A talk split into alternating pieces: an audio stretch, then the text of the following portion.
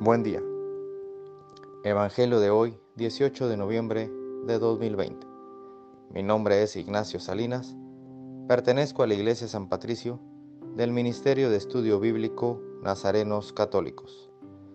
Del Santo Evangelio según San Lucas, capítulo 19, versículos del 11 al 28. En aquel tiempo, como ya se acercaba Jesús a Jerusalén, y la gente pensaba que el reino de Dios iba a manifestarse de un momento a otro, Él les dijo esta parábola. Había un hombre de la nobleza que se fue a un país lejano para ser nombrado rey y volver como tal.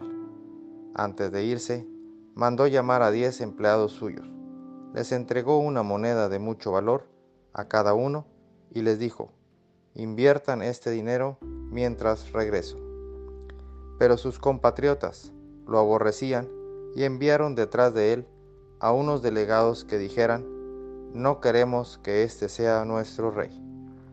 Pero fue nombrado rey, y cuando regresó a su país, mandó llamar a los empleados a quienes había entregado el dinero, para saber cuánto había ganado cada uno.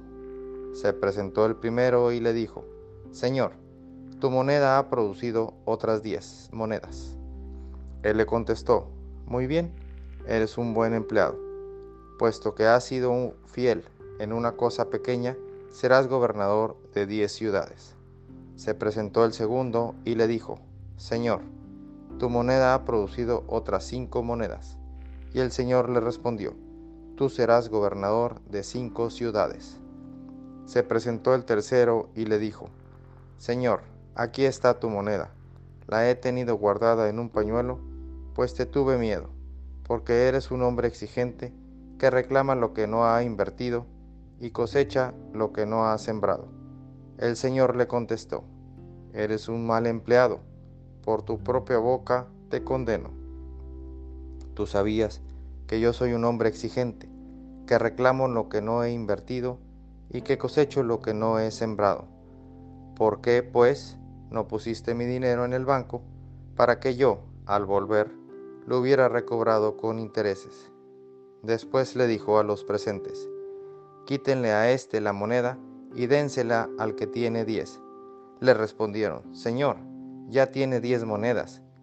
Él les dijo, les aseguro que a todo el que tenga se le dará con abundancia, y al que no tenga, aún lo que tiene, se le quitará.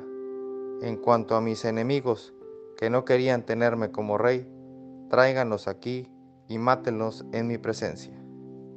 Dicho esto, Jesús prosiguió su camino hacia Jerusalén al frente de sus discípulos. Esta es palabra de Dios. Gloria a ti, Señor Jesús. Reflexionemos. Este Evangelio nos dice que Jesús nos da al inicio de nuestra vida el 100% de su confianza y día a día debemos de mantener ese 100% pase lo que pase. Debemos ser exigentes con nosotros mismos y no permitir que Jesús se sienta defraudado de nuestro proceder. Aprovechemos cada día como una oportunidad de bien usar esos dones que Dios nos dio y que a veces no sabemos que los tenemos y no los usamos. Vayamos con alegría a proclamar lo que Dios nos ha enseñado. Que tengan un excelente día.